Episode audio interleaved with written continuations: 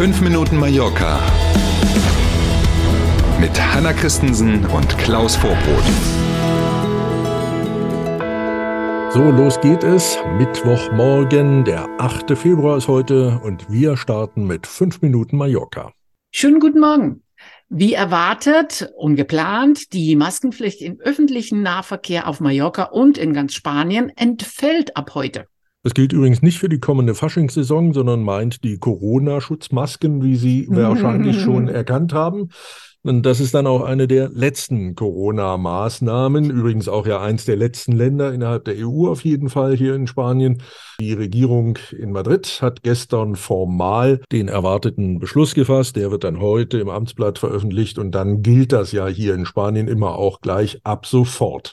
Damit ist die Maske in Bussen, in Zügen und auch in Flugzeugen übrigens und in Taxis ab heute nur noch eine Empfehlung, aber keine Verpflichtung mehr. Gerade im Flugzeug war das ja so ein Thema. Wir erinnern uns im spanischen Luftraum und die spanischen Airlines haben gesagt, ja, dann alle anderen um uns rum, auch die Deutschen haben ja schon eine Weile gesagt, nee, im Flugzeug musste nicht mehr und so. Da ist jetzt also auch alles wieder einheitlich in Europa, Maskenpflicht auch im Flugzeug ab heute abgeschafft. Zu 100 Prozent verschwindet die Maske allerdings noch nicht aus dem Leben in Spanien, so wie überall. Genau, das ist so ähnlich wie in vielen anderen Ländern auch.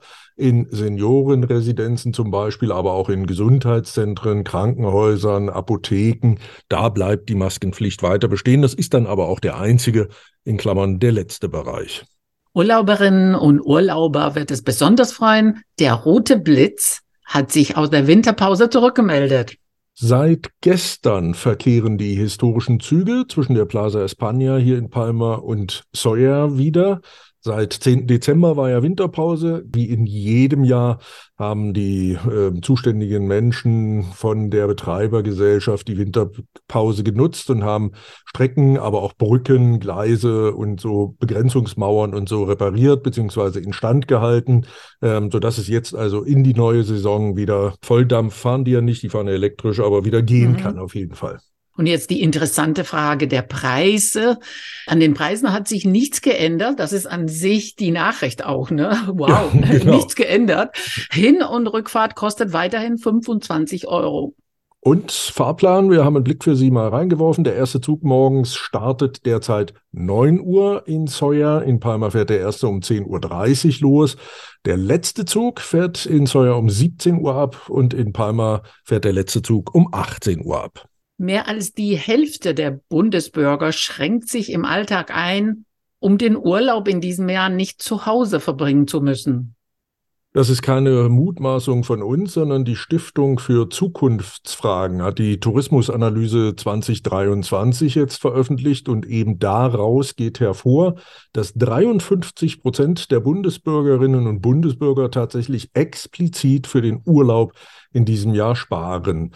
Glaubt man der Studie, liegt das nicht nur an den gestiegenen Preisen für Flüge, Hotel und Co., sondern auch daran, dass Urlaub für den Großteil der Menschen in Deutschland einen höheren Stellenwert hat als andere Dinge. Also man geht lieber einmal weniger ins Kino, einmal weniger essen, man mhm. spart an anderen Dingen, schiebt Neuanschaffungen weiter vor sich her und so, äh, damit man sich in diesem Jahr in Anführungszeichen den Urlaub leisten kann.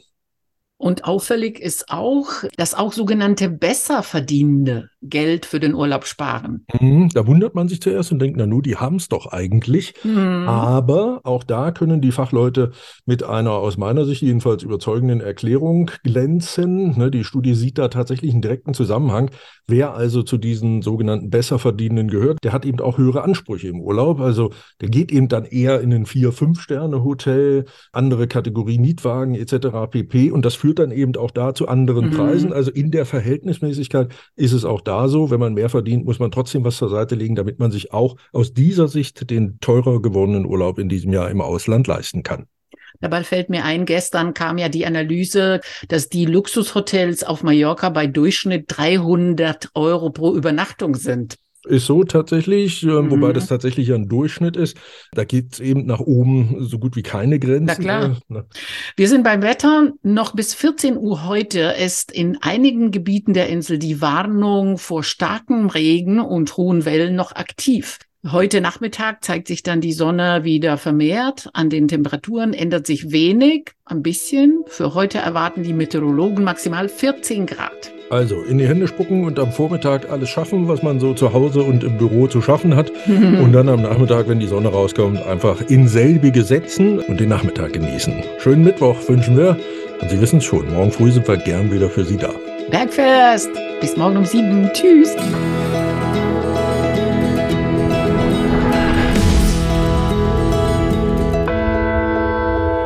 Na, hat Ihnen dieser Podcast gefallen? Dann abonnieren Sie doch unseren Podcast. Das geht ganz einfach und kostet nichts. Und jetzt werden Sie sich nicht wundern, wenn wir Ihnen sagen, dass Sie uns bei YouTube finden, bei Spotify, bei Apple Podcast und auf ganz vielen anderen Podcast-Plattformen finden Sie uns auch. Mit dem Abo verpassen Sie dann keine Folge von 5 Minuten Mallorca mehr und wir freuen uns. Also dann,